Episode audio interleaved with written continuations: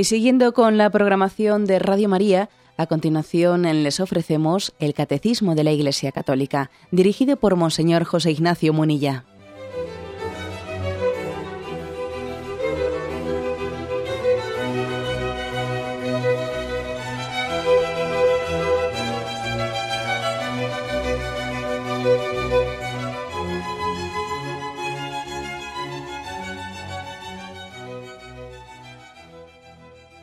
Un cordial saludo a todos los oyentes de Radio María. Un día más, con la gracia del Señor, proseguimos el comentario del Catecismo de nuestra Madre la Iglesia. Continuamos en la explicación del séptimo mandamiento, desgranando y explicando en detalle cómo hace el Catecismo, eh, qué es lo que nos pide eh, la moral cristiana referente al respeto de los bienes ajenos. Y el Catecismo no se limita a exponer someramente o, simplemente el tema de, no robarás, sino que también después especifica de qué maneras distintas podemos faltar contra la justicia. Y hablamos del cumplimiento de las promesas y de los compromisos con el prójimo, los, los contratos, la justicia conmutativa.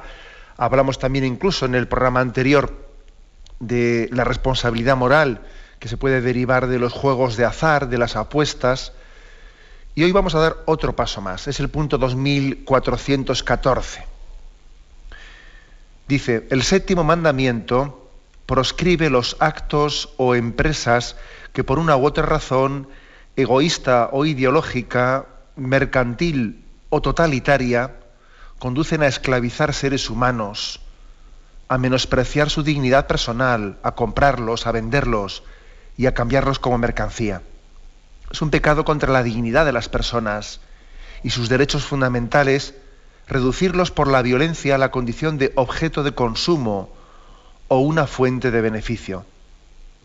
San Pablo ordenaba a un, a un amo cristiano que tratase a su esclavo cristiano no como esclavo, sino como un hermano en el Señor. Bien, eh, la verdad es que este punto 2414 podría parecer como que no va, no va con nosotros, que igual puede, puede hacer referencia a situaciones pasadas de cuando existía la esclavitud en la humanidad, o a situaciones que tienen lugar en el tercer mundo, pero no en los países civilizados, y que nosotros estamos lejos de esto, bien podría parecer, ¿no? Las cosas luego se, se muestran más complicadas, ¿no? No podemos quitarnos de encima esta denuncia que, hace aquí el catecismo de la posibilidad de que también se esté organizando un cierto comercio basándolo o sustentándolo en una cierta, en una cierta esclavización de muchos seres humanos. Vamos a intentar iluminar hoy este aspecto porque tenemos más complicidad con esto de lo que parece. ¿Cuántas veces, según el catecismo va desgranando las cosas, pues nos damos cuenta de que tenemos más complicidad de la que hubiésemos supuesto al, eh, principio, ¿no? en un primer momento. Bueno, en primer lugar, una, reflexión sobre la esclavitud. ¿eh? Sobre la esclavitud. La verdad es que es, puede ser impresionante desde nuestro eh, punto de vista actual ser, constatar que la esclavitud ha existido durante muchísimos siglos, ¿no? y en realidad hasta el siglo XIX pues no fue definitivamente abolida en los países eh, civilizados, no como institución, digamos, no como actitud, porque como actitud yo creo que sigue sigue vigente, ¿no? Pero me refiero como esclavitud, con esa capacidad mm, legal, ¿no? de comprar o vender seres humanos, pues no fue abolida hasta el siglo XIX. El cristianismo, el cristianismo no abordó específicamente el debate de la esclavitud. Es decir, no tenemos eh, constancia de que Jesucristo abordase frontalmente este, este tema. Más bien el cristianismo lo que hizo fue transformar las relaciones humanas ¿eh? al afirmar una igual dignidad del ser humano, al afirmar la dignidad del ser humano que es amado y querido y redimido por Dios. Claro, cambiando es como darle la vuelta al calcetín, ¿no? Dignificar al hombre de manera que las relaciones del hombre, sean las que fueren, queden cambiadas desde dentro, no desde fuera. No abordó el cristianismo específicamente el tema de la institución del esclavismo. Eso lo dejó para que los cristianos sacásemos las consecuencias de lo que Jesucristo había puesto como principios fundantes o principios básicos. ¿no? Si, si, digamos, la raíz, ¿no? la raíz antropológica, la raíz filosófica del esclavismo, pues evidentemente es la, la superioridad eh, de una raza sobre otra o de una condición social sobre otra, de manera que a mí eso me da derechos ¿no? a tratar y usar a mi antojo del ser inferior, pues resulta que el cristianismo le da la vuelta totalmente a eso, siendo así que Dios, siendo de condición divina, no hizo alarde de su categoría de Dios, al contrario, se despojó de su rango y pasó por uno de tantos y se hizo esclavo pasando, es decir, es absolutamente al contrario. El cristianismo lo que hace es mm, cambiar totalmente, transformar totalmente los presupuestos antropológicos, etcétera, que, posibilitaban el, pues el, la esclavitud, de manera que cambiando esos presupuestos, tarde o temprano cae eh, la institución de la esclavitud, pero incluso aun cuando no hubiese caído, se humanizan las relaciones, ¿no? Por eso dice, dice San Pablo en una de sus cartas que mm, le pide que trate como un hermano a su esclavo.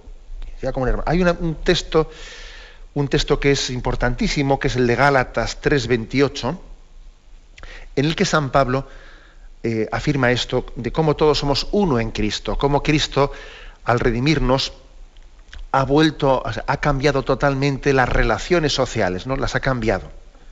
Y dice, ya no hay judío ni griego, ni esclavo ni libre, ni hombre ni mujer, ya que todos sois uno en Cristo Jesús. Es impresionante estas tres distinciones que él hace, ¿no? Ya no hay judío ni griego. Es decir, ante Dios no hay raza superior o raza inferior. ¿Mm? Una vez que, hemos sido, que Jesucristo ¿eh? ha subrayado la común dignidad de todos los hombres, porque, porque Dios ha entregado a su Hijo por la salvación de todos, de todos. ¿eh?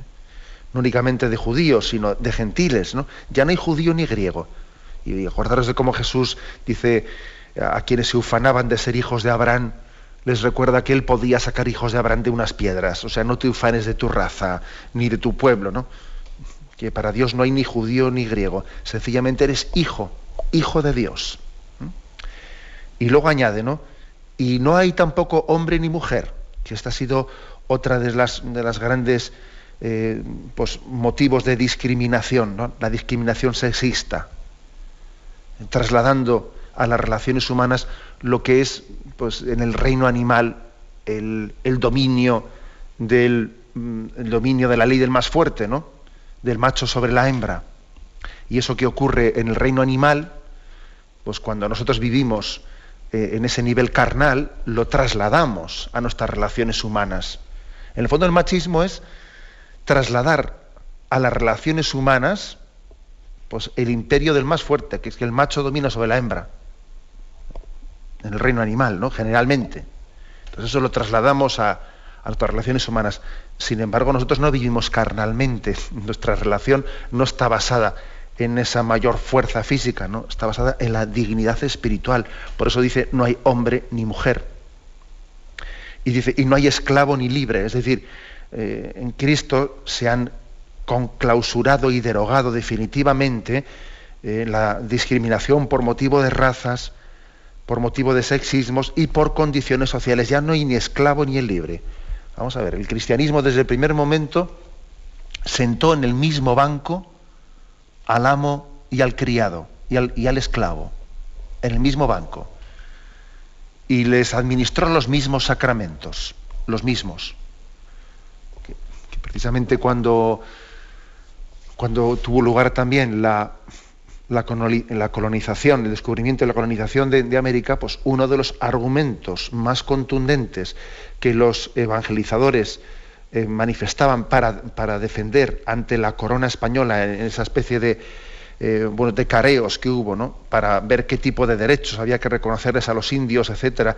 Y bueno, pues uno de los argumentos más definitivos para no permitir la esclavitud eh, de, los, indios de América fue este, el espiritual, es decir, vamos a ver, si nosotros les, eh, si nosotros los evangelizadores, ¿no? si la Iglesia les administra los mismos medios de salvación y es oyente de la palabra y receptor, interlocutor ante Jesucristo de, ese misterio de salvación, ¿cómo resulta que éste va a tener una dignidad distinta ante el Estado o ante la corona española?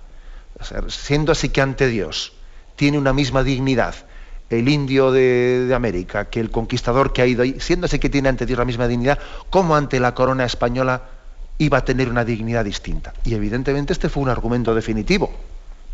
¿Mm? Aquí, por lo tanto, no hay ni judío ni griego, ni esclavo ni libre, ni hombre ni mujer. ¿eh? Esto es una afirmación básica y fuerte.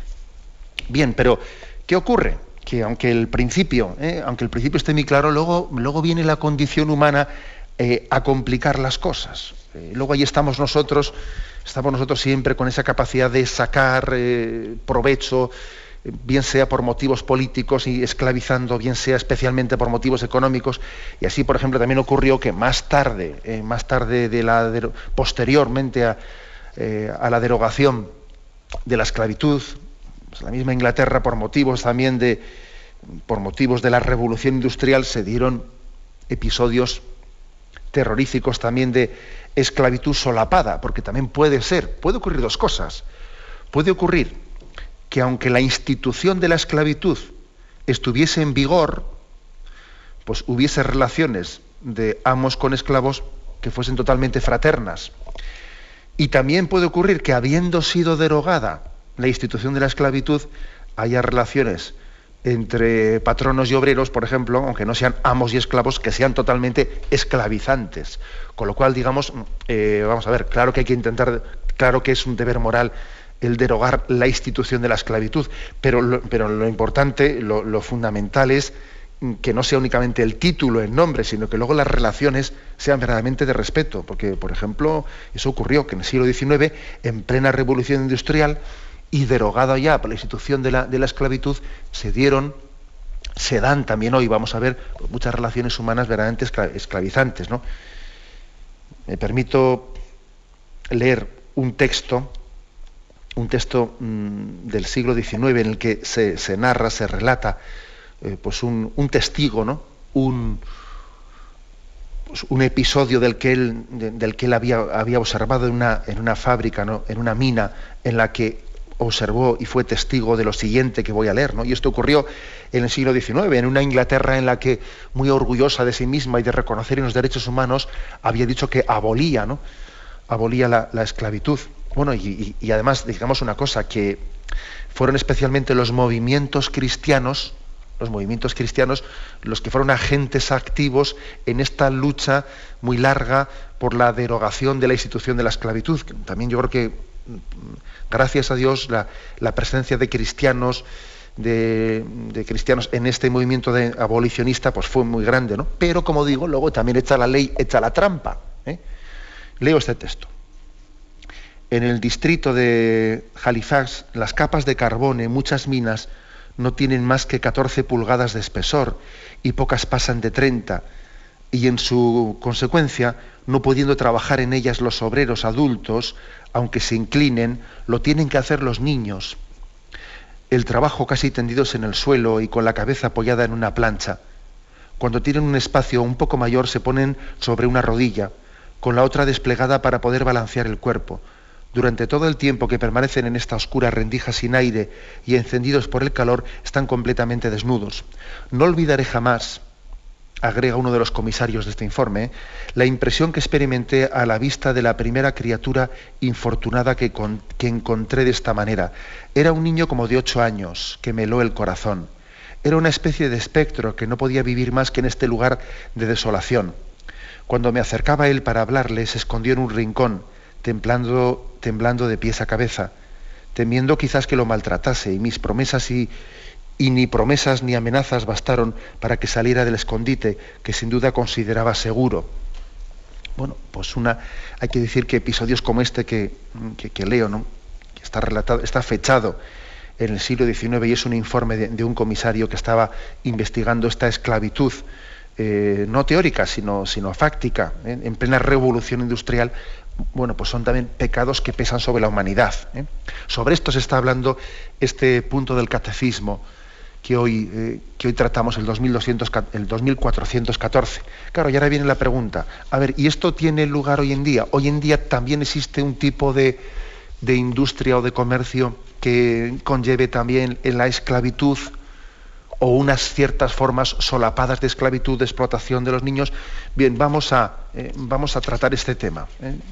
Además creo que tenemos también la ayuda de, especialmente entre nosotros en España, el movimiento cultural cristiano, pues ha, yo creo que ha profundizado mucho en estos temas, eh, llevando también estos, esa sensibilidad de la doctrina social cristiana, haciendo que ilumine y tenga capacidad de denuncia y tenga una capacidad, si tenga una palabra profética para denunciar eh, pues una determinada forma de, organizar el comercio internacional o la industria internacional, abusando también de, los niños, eh, llevando a cabo una especie de esclavitud infantil moderna, eh, para que una industria aquí en Occidente sea muy próspera. ¿eh? Vamos a hablar de esto, pero tenemos previamente un momento de reflexión.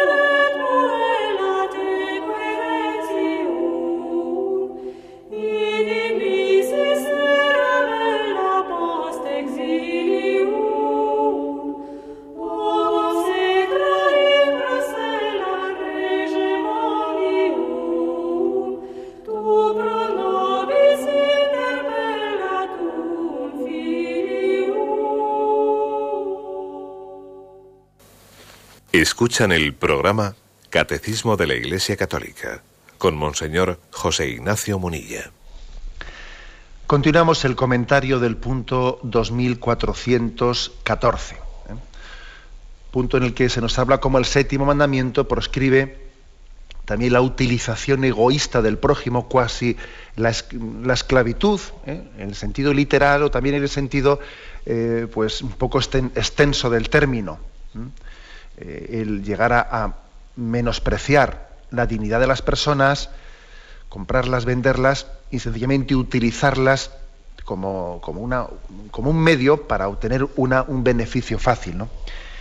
Y decía que me quería servir de algunos estudios que el movimiento cultural cristiano ha ido publicando en estos últimos años, eh, denunciando que esto no es agua pasada, que por desgracia es un agua, un agua sucia que sigue corriendo y que además mueve molinos que tenemos mucho más cerca de nuestra casa de lo que pensamos.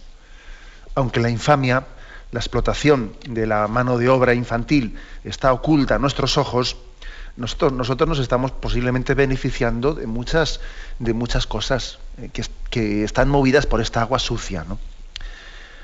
Hubo dos, eh, hay dos periodistas austriacos, Klaus Werner y Hans eh, Weiss, eh, dos periodistas austriacos, que publicaron un libro titulado Libro Negro de las firmas de marca. ¿Mm? Hoy en día, fijaros cómo se ha puesto de moda que todo tiene que tener marcas, ¿no? Marca y, parece, a nosotros mucha gente es tan ingenua de pensar que porque pues un producto tenga una marca famosa, eso le da una especie de dignidad y una, garantía de haber sido producido pues bajo unos parámetros éticos, ¿no? de respeto a la ética. Y, vamos comprobando que en las páginas de este libro se relata, pues como, por ejemplo, ¿no? como en las facturas de, en las manufacturas de Indonesia, a las mujeres se les despide durante la menstruación para que no pierdan tiempo en ir al baño. o cómo los pesticidas utilizados en algunas plantaciones ocasionan muertes y problemas de fertilidad entre los trabajadores en Centroamérica, y cómo los negocios de muchas de estas multinacionales sirven para mantener en el poder a las dictaduras de Sudán y de Birmania o financiar muchas guerras. ¿no? O sea que ese libro, el libro negro de las firmas de marca, es un libro eh, que está tocando nuestra conciencia. ¿no? Claro, uno dirá, ¿yo qué puedo hacer? Pues claro, no, está en nuestra mano cambiar estas estructuras de pecado, ¿no? pero ya, es mucho el que nos mantengamos alerta, el que nos mantengamos alerta. Por ejemplo, en cuanto a muchos productos textiles y, de deporte, ¿eh? que están avalados por muchas marcas famosas. ¿no? Pues este informe nos viene, eh, nos viene a recordar que hay empresas mm, que, que facturan 6.000 millones de euros y que ponen eh, a menores en, El Salvador, me estoy refiriendo, en la nación de El Salvador, que facturan 6.000 millones de euros poniendo a, a menores, a niños salvadoreños a coser 80 camisetas por hora a un precio de 10 euros diarios. O se nos cuenta también cómo el 90% de las prendas de vestir de última moda se fabrican a precios irrisorios en algunas zonas de libre comercio del sudeste asiático, ¿eh? De, Sudamérica o del este de Europa. En estas llamadas fábricas del sudor, que es el nombre que tienen las fábricas del sudor, trabajan millones de mujeres y niños en jornadas de entre 60 y 84 horas semanales por un sueldo que no suele sobrepasar, fijaros bien, según este estudio, el sueldo no suele sobrepasar el 0,4% del precio de venta del artículo, que es un dato terrorífico, ¿no? el que el sueldo que se le paga a estos niños que trabajan en esas condiciones infrahumanas entre 60 y 84 horas mensuales no sobrepase el 0,4% de venta de lo que ellos han fabricado. ¿no? Bueno, pues este es un, informe que lo denuncia en cuanto al comercio textil y de deportes, en cuanto a los juguetes. ¿eh? Leo también, en cuanto a los juguetes. Empleados asiáticos Muchos de ellos también han, incluso han, resultado envenenados por usar disolventes tóxicos. Otros murieron, otros han muerto en incendios de, de fábricas con ventanas enrejadas. Millones de niños chinos y vietnamitas fabrican la mayor parte de los sueños de plástico de nuestros hijos, ¿eh? a lo largo de interminables jornadas, algunas hasta de 18 horas diarias, y por un mísero sueldo que no sobrepasa 40 euros mensuales. ¿eh? Incluso en muchos lugares las cortas noches las pasan en el suelo en tablas de madera que les sirven de cama. ¿eh? Y China y Vietnam son los países favorecidos por las grandes marcas norteamericanas por su estable poder político, la prohibición de sindicatos, ya que en estos lugares pues, hay prohibición de sindicatos, hay un bajo coste de vida y hay casi una inexistencia de impuestos, entonces estas, estas grandes marcas norteamericanas, pues como se dice hoy en día, ¿no? Se desubican y se van a estos lugares porque allí, allí pues es un chollo, hoy en día como el transporte. El transporte al final es barato, el transporte es barato. ¿eh? No pasa nada que tú fabriques allí en China y luego lo traigas aquí. ¿eh? Pero claro, mm, fijaros qué, inmoralidad, ¿eh? qué inmoralidad el que las cosas estén producidas de esta forma. Y claro, y son países que ante, ante la pobreza en la que viven suspiran porque esas multinacionales vayan allí, aunque sea, aunque sea con, ese entorno, aunque sea con, con, con, esa explotación, pero suspiran por esa explotación, paradójicamente, ¿no? para liberarse de situaciones peores. ¿Mm? Como veis, pues, lo del séptimo mandamiento es una cosa muy seria. Lo del séptimo mandamiento va mucho más allá ¿no? de que alguien eh, le coja la cartera al otro, sino que tenemos que reconocer que, estamos, que estamos fundando, que estamos construyendo un mundo fundados en, pues en relaciones en relaciones comerciales verdaderamente injustas. ¿no? El tema de la alimentación, eh, doy un paso más, eh, hablando del informe de este libro. La alimentación, aquí bueno, pues se, se refiere como compañías del sector de, de la alimentación consiguen beneficios gracias a la destrucción de, pues, de la selva y a campañas para erradicar la lactancia incluso en el tercer mundo. repito, ¿eh? campañas para erradicar la, lactancia en el tercer mundo. ¿eh? el habitual panorama de explotación y de abusos pues se, está extendiendo mucho al sector de, la alimentación, ¿no? Y además a esto se añaden los abusos ecológicos, del cual también hablaremos, ¿no? Otro sector, el petróleo y el motor, pues hay regímenes totalitarios, Sudán o Birmania, que sobreviven gracias al apoyo de compañías energéticas occidentales, que hay compañías nuestras energéticas que están sosteniendo estos regímenes porque es que les interesan. ¿eh? Y ese sector se lleva la palma en la violación de los derechos humanos. Y esa confabulación a la que me refería antes, ¿no? de empresas petroleras con regímenes dictatoriales, pues es tremenda, ¿no? con la consiguiente represión de la población local, la financiación de guerras, el desalojo forzoso de miles de personas de zonas de población, son prácticas comunes. ¿no?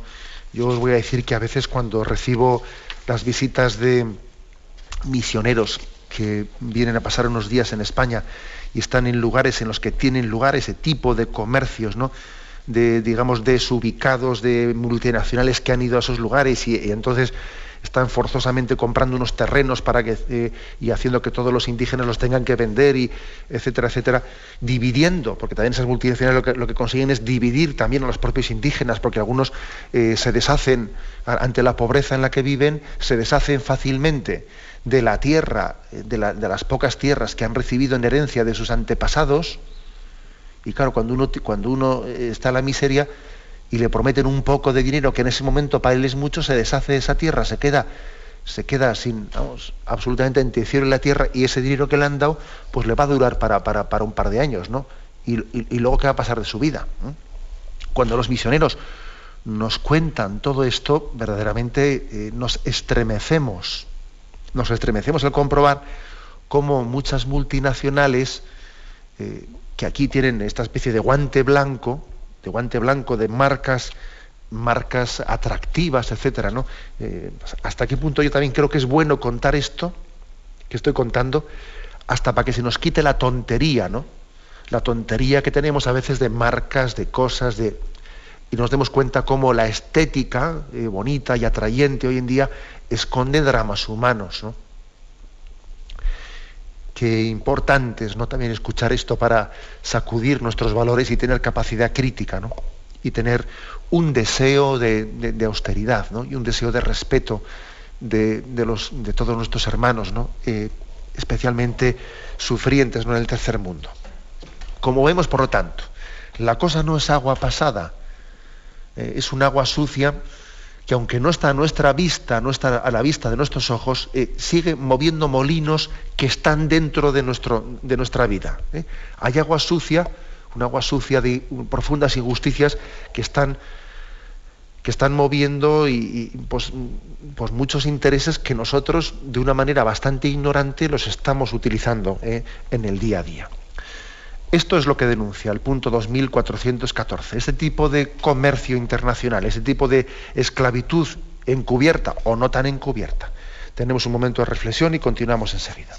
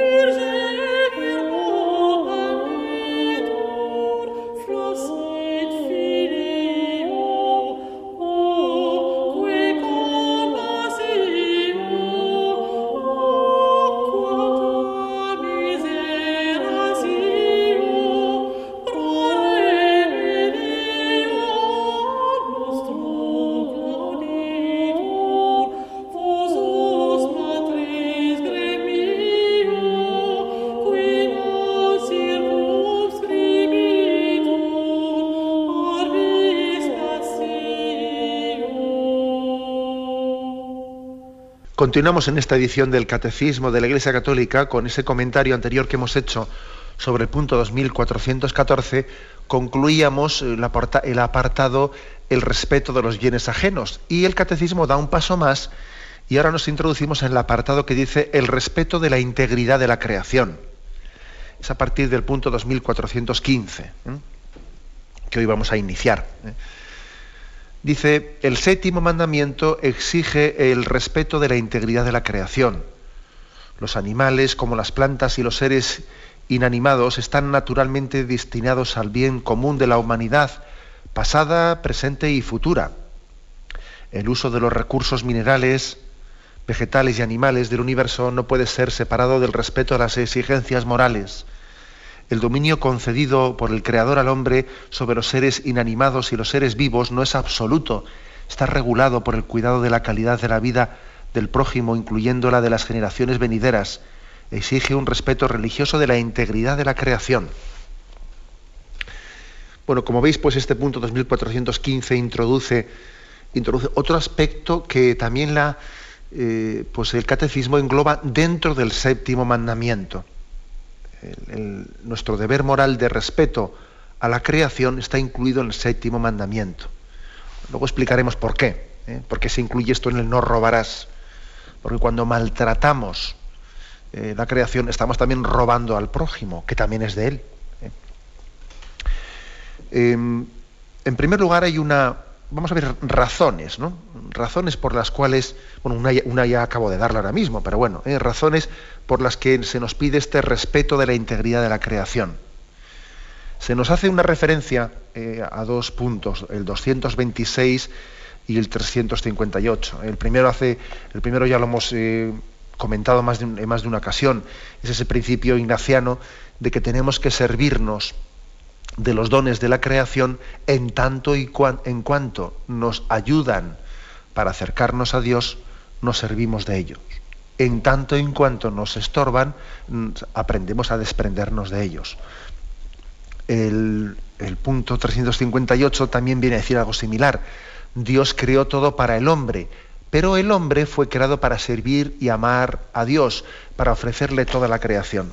Es decir, una primera reflexión el, hecho de que, tengamos la conciencia de que los bienes creados, los bienes materiales, ¿no? toda la creación, ¿eh?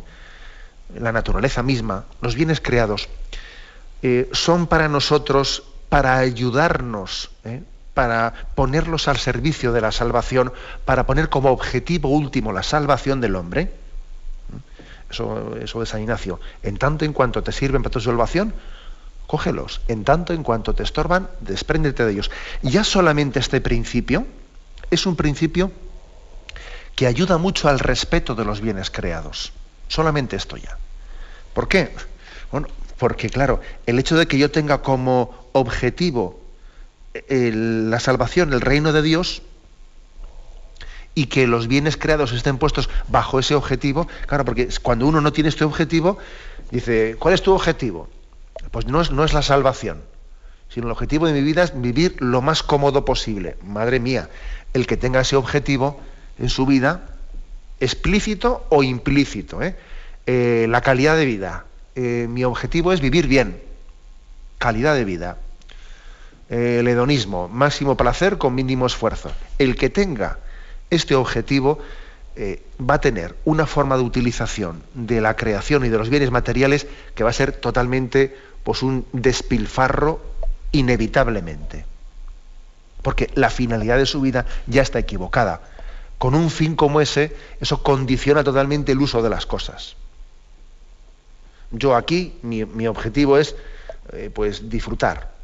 ¿eh? Claro, cuando tiene uno como cuando el disfrute se convierte en un fin,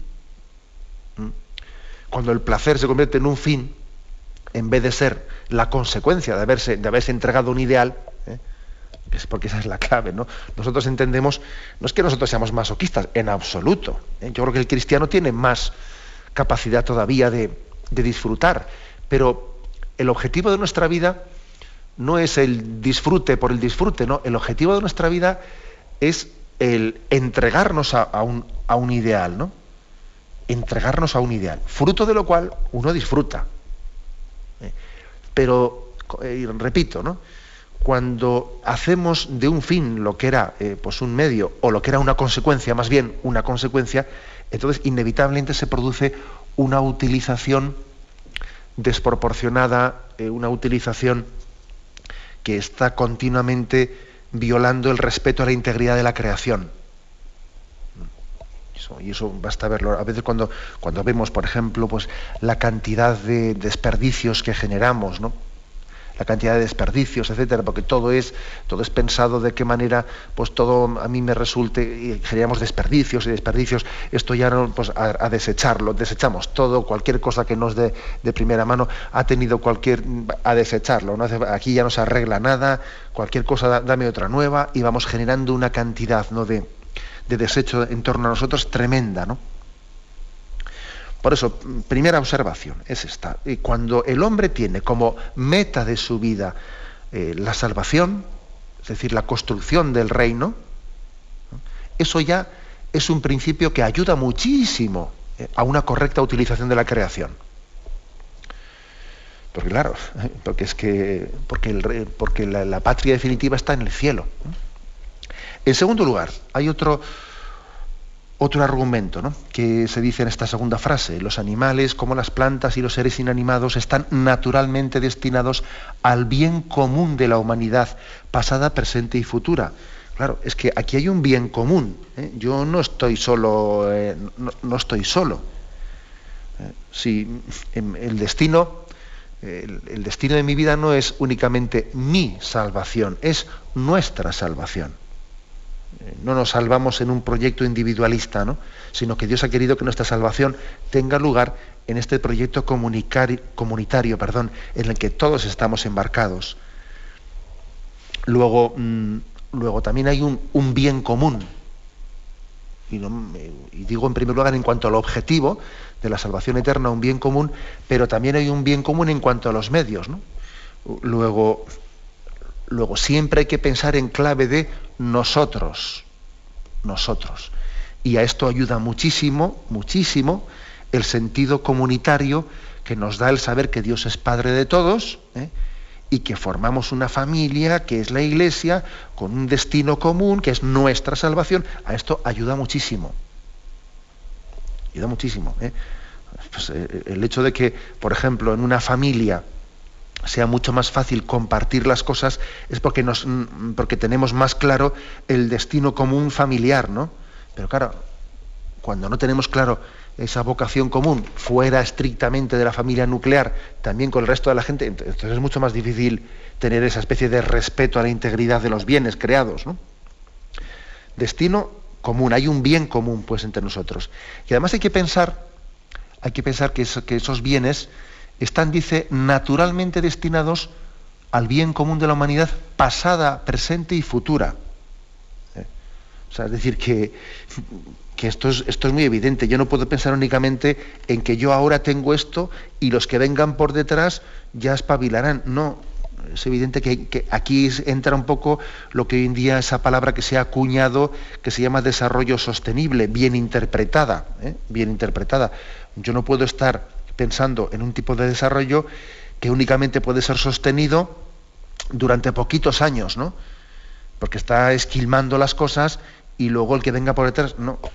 Esto, por cierto, me recuerda eh, a, muchas actuaciones políticas en las que, bueno, pues como resulta que, a un político, a un alcalde, a un lo que sea, ¿no? Eh, le eligen por cuatro años, ala, pues en esos cuatro años coge y endeuda totalmente el municipio, endeuda totalmente el municipio, él queda fabulosamente bien, porque él, va a conseguir, a ver si consigo hacer estas inauguraciones, ¿no? Inauguraciones de esto, lo otro y lo otro, a base de haber endeudado totalmente, ¿no? Eh, pues al ayuntamiento, a la institución pública, a la administración, ¿no? Entonces resulta que dice, y estoy condicionando totalmente a los que vengan por detrás. Yo muchas veces suelo decir en plan broma, pero en plan serio, que yo votaría ¿eh? votaría muy a gusto a un alcalde que dijese yo voy a hacer menos cosas ¿eh?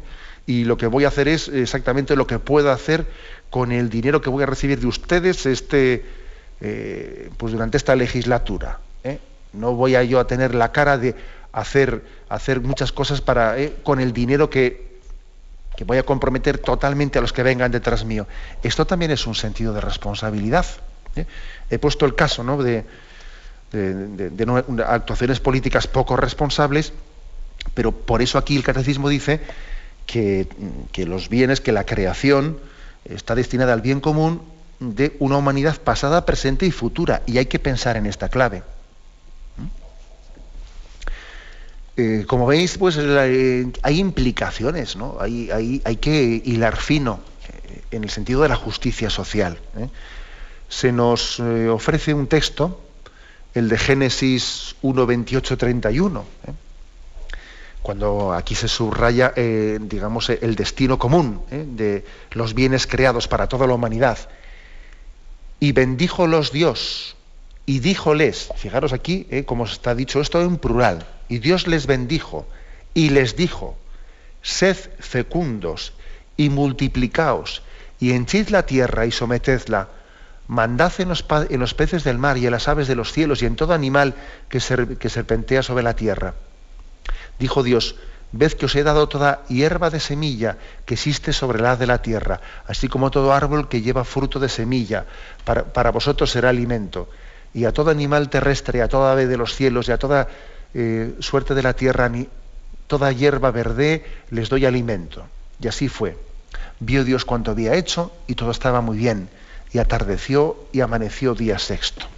Bueno, este, este texto bíblico que se nos ofrece aquí, sobre todo lo que subraya es el, el destino, el destino para el bien común, el hecho de que también el, el texto de la creación hable en, este, en esta especie de diálogo del Señor no solo con Adán, no solo con Eva, sino como es otorgarle, otorgarle la creación a toda la humanidad. Pongo en tus manos, ¿no?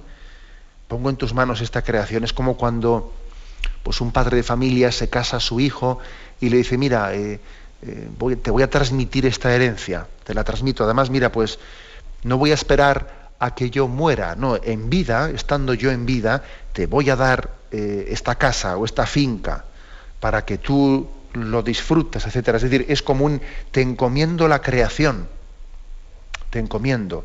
Y hay un señorío, un señorío sobre ella que está totalmente ligado a una responsabilidad en el ejercicio de esa encomienda que te estoy haciendo. ¿eh? Es pues eh, hermoso ver cómo eh, al mismo tiempo que se nos da derechos, se nos dan responsabilidades. Todo va en el mismo lote. Derechos con responsabilidades, ¿no? poder con llamada al servicio. Las dos cosas son así. Este es esta es la lógica de la justicia. ¿eh? La lógica de la justicia es que los derechos y los deberes van ligados y el poder y el servicio eh, tienen que ser una sola cosa y no contrapuestos. ¿eh? Bien, continuaremos pues en la explicación de por qué también hay una llamada al respeto de la integridad de la creación. Vamos a intentar fundamentarlo, pero nos lo dejamos aquí y continuaremos si Dios quiere Ahora damos paso a la intervención de los oyentes. Podéis llamar para formular vuestras preguntas al teléfono 917 107 700. 917 107 700.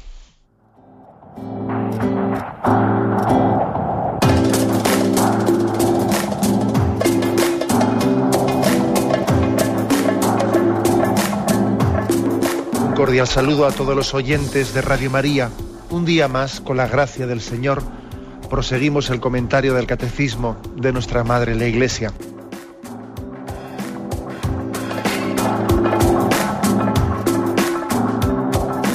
Porque le has quitado la única manera de protesta que tiene. O sea que cuando hay un dolor fuerte no hay que tomar analgésicos, hay que ir directamente al médico. No, sí, hay que bien, pero, pero no analgésicos fuertes para que se cometa el error de bloquear la defensa y no poder llegar al diagnóstico. Bien, bien. ¿Le gustaría tener sus programas favoritos de Radio María para escuchar en cualquier momento? Llame y pídanos el programa que más le interesa en cualquiera de sus emisiones.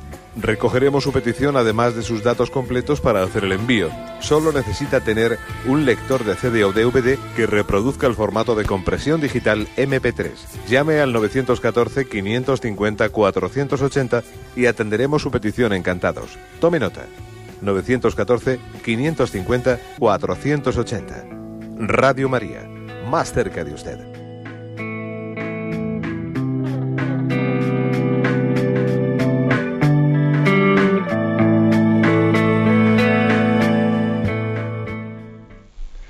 Sí, buenos días, ¿con quién le hablamos? Buenos días, monseñor. Eh, habla con eh, Anchón de Añor Galchiqui. Adelante. Eh, muchas gracias y bueno, quiero ir al grano porque me parece muy interesante. ¿Conoce alguna página web en la que podamos ir directamente los católicos? pues actúa, por ejemplo, compra en la tienda de Cáritas del Comercio Justo o, por ejemplo, invierte tus ahorros en Oicocredit eh, pues eh, Euskadi, Sevilla, eh, es decir, pues para salir de la banca convencional y si no existe tal, bueno, página web concreta, podríamos enviarle pues eso pues nuestro email tanto para aportar nuestro granito de arena en parte a lo, a, lo poco que conocemos y para que igual recibamos información de lo que van conociendo detalladamente. Gracias. Gracias a usted. Pues sí la verdad es que yo pienso que es importante que tengamos conocimiento mutuo de, estas cosas.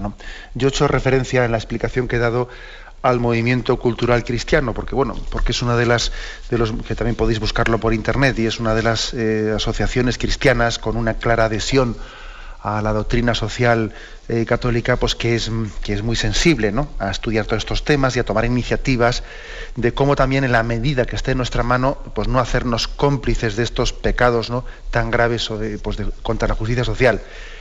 Y seguro que habrá muchas cosas más. ¿eh? Entonces yo le diría al oyente pues que sí, que sí, que es bueno que nos informemos y que si él también tiene alguna información que a mí me podría servir bien, también para que en la medida en que vayamos explayándonos explayándonos en, la explicación del catecismo, pues que me la haga llegar, ¿eh? que yo también, pues igual me vendrá bien para hacer uso de ella y para en algún momento determinado, pues hablar de ciertas iniciativas, etcétera, como la que él ha hablado del comercio justo, o también eh, un tipo de, seguimiento ¿no? sobre a la banca, ¿eh? porque ver también hasta qué punto las bancas los lugares donde tenemos invertido el dinero pueden estar siendo cómplices de inversiones de inversiones pues inmorales ¿no?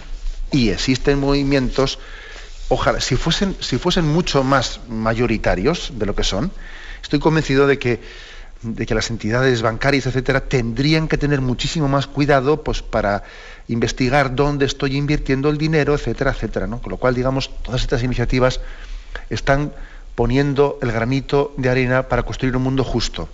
Algunos califican estos movimientos, les califican de idealistas, ¿no? Y, yo creo que, es la coherencia, la coherencia del mensaje cristiano. La coherencia. O sea, vamos a ser claros, ¿no? No podemos eh, ser cristianos únicamente en un mandamiento concreto, olvidando los otros. ¿eh? Tenemos que exponer la integridad del mensaje cristiano. No podemos especializarnos en una cuestión moral. Por ejemplo, yo qué sé, la de la enseñanza. No, eh, o la de la, vida, el respeto a la vida, al recién. No, o sea, hay que coger el mensaje cristiano en su integridad. ¿eh? Creo que esto es importante. Adelante, hemos pasado a un siguiente oyente. Buenos días. Buenos días, monseñor. Buenos días, sí, le escuchamos. Soy, Catalina de Ubeda. Adelante, Catalina. Sí. Eh, es con respecto al tema de la esclavitud infantil que usted está tratando en esta ocasión. Pues me gustaría comentar que en, en, muchos colegios y parroquias repartidos por la geografía española se está informando sobre este crimen contra la infancia, llevando el testimonio de Kibal Masih, un niño pakistaní que fue asesinado por cerrar fábricas de alfombra en su país. Este niño cristiano y mártir nos dejó un mensaje muy claro. No consumáis productos hechos por niños esclavos. Por eso, el día de su asesinato, que fue el 16 de abril de 1995, se quiere declarar Día Internacional contra la Esclavitud Infantil. Y también quería decirle, darle algún dato que el, anterior oyente ha preguntado, era sobre una página web, y sí que la conocemos, es www.solidaridad.net. Ahí es donde he conseguido esta información. Muchas gracias, monseñor.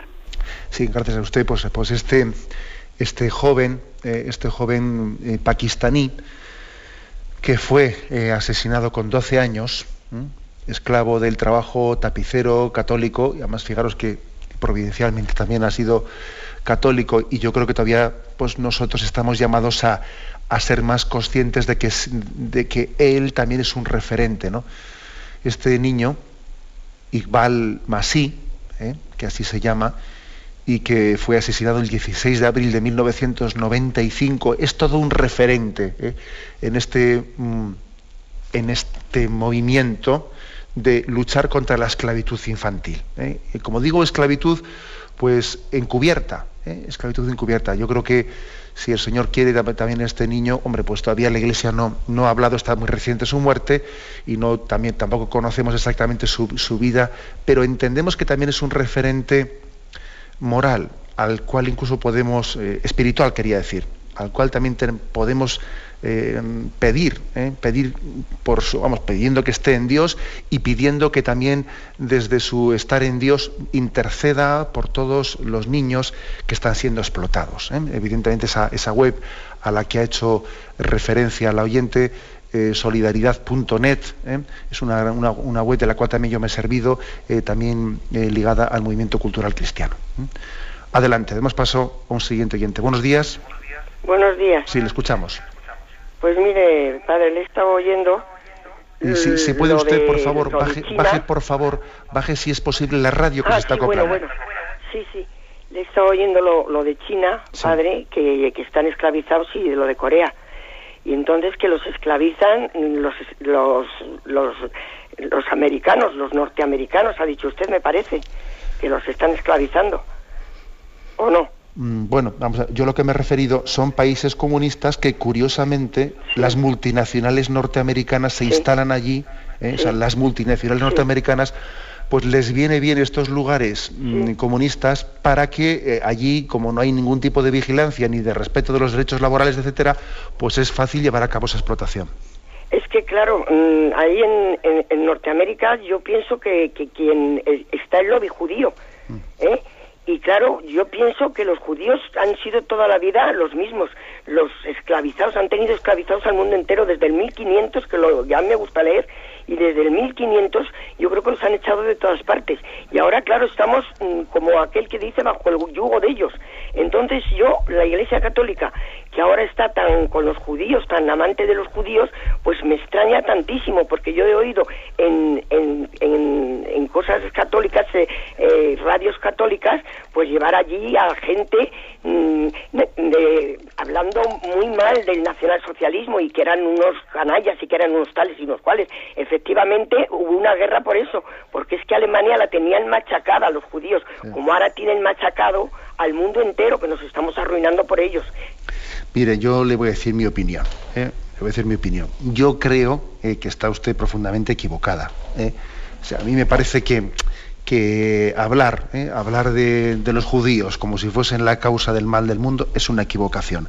Además, mire usted, si es una equivocación, que está ocurriendo hoy en día, que se ha cambiado en, en las últimas décadas, ¿no?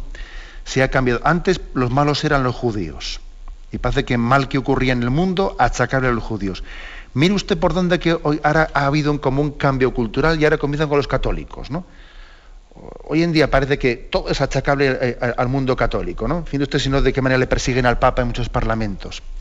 Luego yo creo que tenemos que tener una plena solidaridad contra eh, pues esa discriminación histórica que ha existido ¿no? contra, contra los judíos, achacándoles como si ellos estuviesen detrás de todos los males del mundo, que es ridículo, entre otras cosas porque también estamos siendo testigos de cómo ahora nosotros también estamos padeciendo una persecución cultural. Y ahora venga aquí que producir películas anticatólicas y aquí en el Festival de Cannes ahora pues ahora a estrenar una película anticatólica que sea Ángeles y Demonios y no sé qué. O sea, todas las películas que se hacen por ahí son anticatólicas o qué. No, no, no hay. O sea que por eso precisamente, ¿no? porque nosotros también estamos siendo ¿eh? testigos de lo que es una persecución, tenemos que desenmascarar cualquier tipo de racismo. Y, ese compromiso que a usted pues, dice que le molesta de que la Iglesia Católica esté expresando públicamente su apoyo y su deseo de hermandad con los hermanos judíos, que no le moleste. Yo os lo digo sinceramente, creo que está equivocada. ¿Eh? que está equivocada. ¿eh? Eh, hablar de los, de, pues de los masones y de los judíos, etcétera, en esos, en esos términos tan genéricos, eso es un simplismo. Un simplismo. Bueno, aunque sea muy brevemente, vamos a pasar a la última llamada. Buenos días. Buenos días. Buenos días, sí. Soy María de Madrid. Adelante, María. Mire, quiero preguntar si es lícito, por el séptimo mandamiento, pagar facturas sin pagar el IVA. Bueno, pues la respuesta es muy, clara. Pues, pues no. ¿eh? Tenemos que eh, nosotros pedir también que nuestras facturas, eh, vamos, ¿le hago esto con IVA o se lo hago sin IVA? No, mire usted, hágamelo con IVA. Así de claro. ¿Le hago esto sin.? No, tenemos, debemos de pagar el IVA. Podrá haber alguna circunstancia concreta en la que uno no es eh, responsable de que no esté pagando el IVA, porque sea prácticamente el otro el que de una manera casi se lo imponga, porque tiene, eh, pues eh, bien, pero en ese caso cargará él con toda la responsabilidad moral. Pero el, que nosotros nos, nos quitemos de encima el IVA sencillamente porque, claro, a nadie le gusta pagar un 17%, pues sencillamente es inmoral, claro, porque eh, y luego yo estoy pagando, estoy disfrutando de la misma carretera y de los mismos servicios sociales y de la misma seguridad ciudadana y, claro, a todo mundo le gustaría disfrutar sin haber pagado, ¿no? ¿Mm? Luego esa es la respuesta. ¿eh? Tenemos un tiempo cumplido. Me despido con la bendición de Dios Todopoderoso, Padre, Hijo y Espíritu Santo. Alabado sea Jesucristo.